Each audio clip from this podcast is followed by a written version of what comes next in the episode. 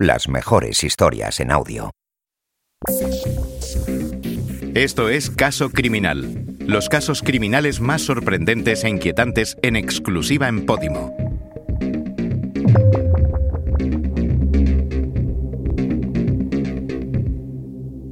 Estás escuchando El Caso Bretón.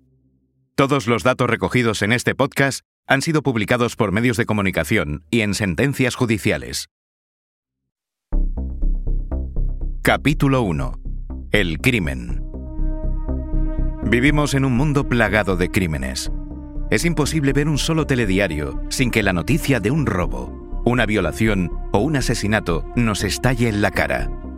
De hecho, gracias a ese bombardeo mediático constante, la sociedad cada vez es menos sensible a este tipo de sucesos nos cuesta conmovernos. Pero hay crímenes de tal dimensión que marcan a toda una generación, que, ya sea por sus características, sus protagonistas o su desarrollo, permanecen en el imaginario colectivo durante décadas, que siguen siendo objeto de discusión y siguen apareciendo de soslayo en conversaciones entre amigos o familiares. El parricidio perpetrado por José Bretón es una de estas tristes historias. Una historia de venganza, violencia, fuego y muerte que estremeció los corazones de todo un país, que presenció en directo cómo, en cuestión de meses, la desaparición se convertía en secuestro y el secuestro se convertía en asesinato. Pero en este caso, son los detalles los que hacen que se nos hiele la sangre en las venas la actitud inhumana de un hombre que fue capaz de realizar el peor acto que un ser humano puede perpetrar. La triste historia de una venganza que comenzó mucho antes del crimen. José Bretón nació en Córdoba en 1973. Como su mujer, nació en una familia de clase media. Desde niño siempre fue una persona con muchas manías, siempre obsesionado con la limpieza y el orden, y a quien los ruidos le molestaban tremendamente. Cuando cumplió 18 años, se matriculó en Derecho, pero pocos meses después cambió de idea y se alistó en el ejército. Entre abril y octubre de 1994, estuvo destinado en Bosnia-Herzegovina como miembro de la Agrupación Táctica Española. Esta unidad tenía la misión de velar por el cumplimiento del alto el fuego entre bosnio-croatas y bosnio-musulmanes. Bretón era el encargado de conducir vehículos de apoyo a las unidades médicas encargadas de recoger heridos y de levantar cadáveres. Eventos que, según los psicólogos, pudieron influir en la personalidad del joven que, a pesar de todo, superó todas y cada una de las evaluaciones psicológicas a las que fue sometido. Después de la traumática experiencia, su contrato con el ejército expiró y volvió a Córdoba. Tuvo una relación sentimental que no acabó bien. Tras la ruptura, trató de suicidarse tomando una gran cantidad de somníferos que le había recetado su psiquiatra, poco antes de conocer a Ruth, la que sería su mujer y madre de sus hijos. Se casaron en el año 2002. Al principio el matrimonio fue bien, a pesar de las manías y de la obsesión de José por la limpieza, el silencio y el orden. Pero con los años, todo se torció.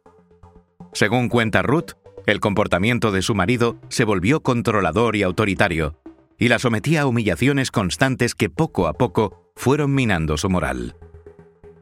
La situación no mejoró con el nacimiento de sus hijos, llamados, como sus progenitores, Ruth y José.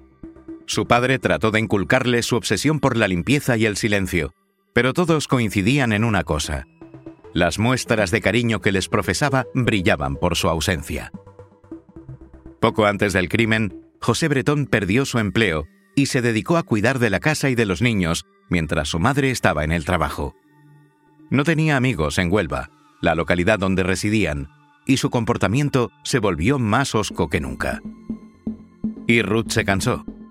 Después de años de humillaciones, en septiembre de 2011, Ruth le pidió el divorcio a su marido y le dijo que su intención era quedarse a vivir con sus hijos en Huelva. Desde aquel momento, José Bretón se trasladó a Córdoba a vivir e iniciaron el régimen de custodia compartida de los niños. José conducía hasta Huelva los fines de semana para llevárselos con él a Córdoba. En principio, nada fuera de lo normal. Pero aquella presunta normalidad estaba a punto de saltar en pedazos. José no estaba llevando nada bien el proceso de divorcio. Llevó a cabo varios intentos de reconciliarse con Ruth, pero fue en vano. Fue entonces cuando concibió el que posiblemente sea el crimen más atroz de la historia reciente en España. Un macabro plan de venganza. No fue un arrebato de ira o un calentón. José Bretón, ordenado y organizado hasta el extremo, planificó cada detalle. Lo primero fue elegir el lugar donde cometería el asesinato. Decidió que el sitio perfecto sería la finca de las quemadillas, propiedad de sus padres, en el polígono industrial de las quemadas. Un lugar lo suficientemente apartado y privado como para no levantar sospechas. La fecha elegida fue el 8 de octubre de 2011, durante uno de los fines de semana en los que tenía la custodia de sus hijos. Antes, se había pasado semanas organizando los preparativos. Primero, volvió a ver al psiquiatra, que le había tratado años antes con la excusa de que lo estaba pasando muy mal por la separación, y este le recetó dos medicamentos tranquilizantes, unas pastillas que Bretón jamás llegó a tomar. Entre el 15 de septiembre y el 7 de octubre, acumuló enormes cantidades de leña en la finca de las quemadillas, donde acostumbraba a quemar restos de maleza y animales muertos. Además, poco antes del día fatal, compró en una gasolinera de Huelva más de 270 litros de gasolina. El plan de José Bretón era hacer creer, tanto a la policía como a su propia familia, que sus hijos habían sido secuestrados mientras él estaba con ellos en el parque. Para dar una impresión de normalidad, la mañana del 8 de octubre, José Bretón fue con sus hijos a comer a casa de su hermana Catalina.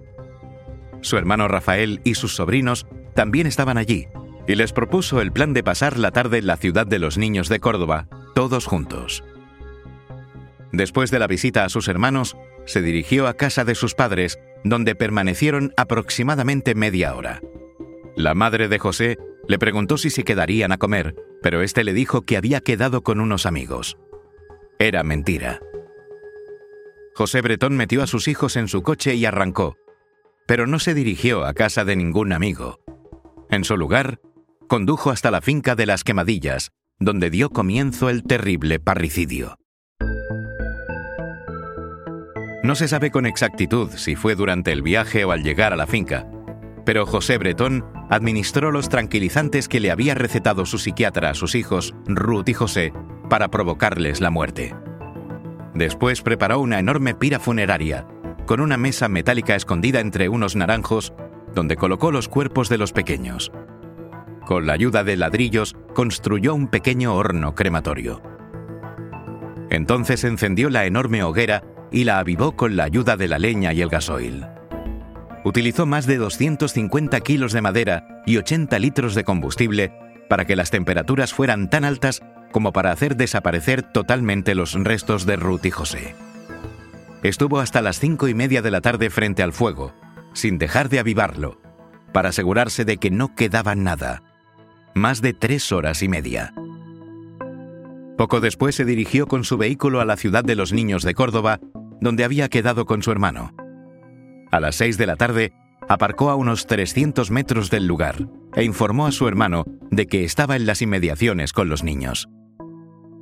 Unos 15 minutos después, llamó a su hermano para decirle, entre lágrimas, que había perdido a los niños y telefoneó a otros familiares para que ayudaran con la supuesta búsqueda. También llamó al 112 para denunciar la desaparición. Desde el primer momento, la policía sospechó que algo no marchaba bien. A pesar de que por teléfono José Bretón se mostró tremendamente afectado y nervioso, cuando le tomaron declaración en la ciudad de los niños, tuvo una actitud muy fría y serena. No colaboraba demasiado en la búsqueda y se contradijo en repetidas ocasiones al responder a las preguntas de los agentes. La policía quiso saber qué hizo Bretón en las horas anteriores a la desaparición, pero este no fue capaz de dar una versión coherente. Primero les contó lo mismo que a su madre, que fue a comer con unos amigos, pero cuando un agente se dispuso a llamar a uno de ellos para confirmar su coartada, el hombre confesó que era mentira y que había estado en la finca de las quemadillas con sus hijos. Los agentes tomaron buena nota del extraño comportamiento de José Bretón e iniciaron sus pesquisas. Varios días después, descubrieron que Bretón estaba en proceso de separación con su mujer y que ésta le había denunciado por malos tratos tan solo un día después de la desaparición de los niños. Ante la sospecha de que fuera todo obra de José, la policía procedió a su detención tan solo diez días después. En aquel momento, uno de los agentes encargados de su arresto afirmó que Bretón le había confesado ser el responsable de todo, pero dijo que no estaba psicológicamente preparado para hablar. Un día después, tras contactar con su abogada, se retractó. Poco después de su detención, la policía realizó un registro de la finca de las quemadillas, en compañía de Bretón. Lo primero que les llamó la atención fue la enorme mesa metálica que había en los terrenos. En los alrededores había evidentes indicios de fuego.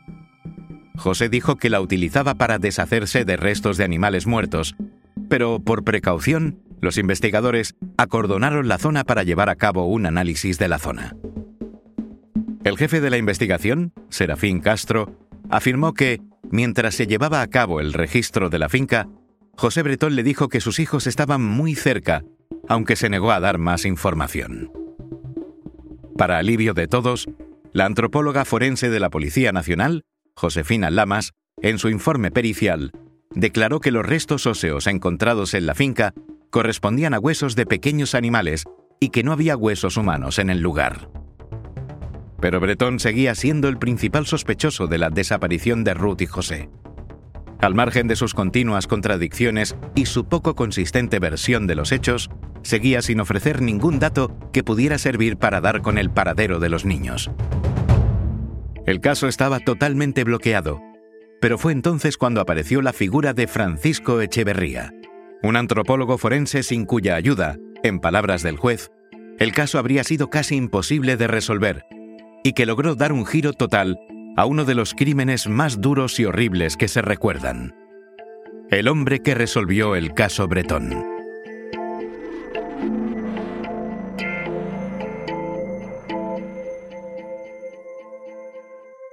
Has escuchado uno de los podcasts exclusivos de Podimo. Esperamos que lo hayas disfrutado. Te invitamos a visitar podimo.com para descubrir miles de historias en formato podcast y audiolibro.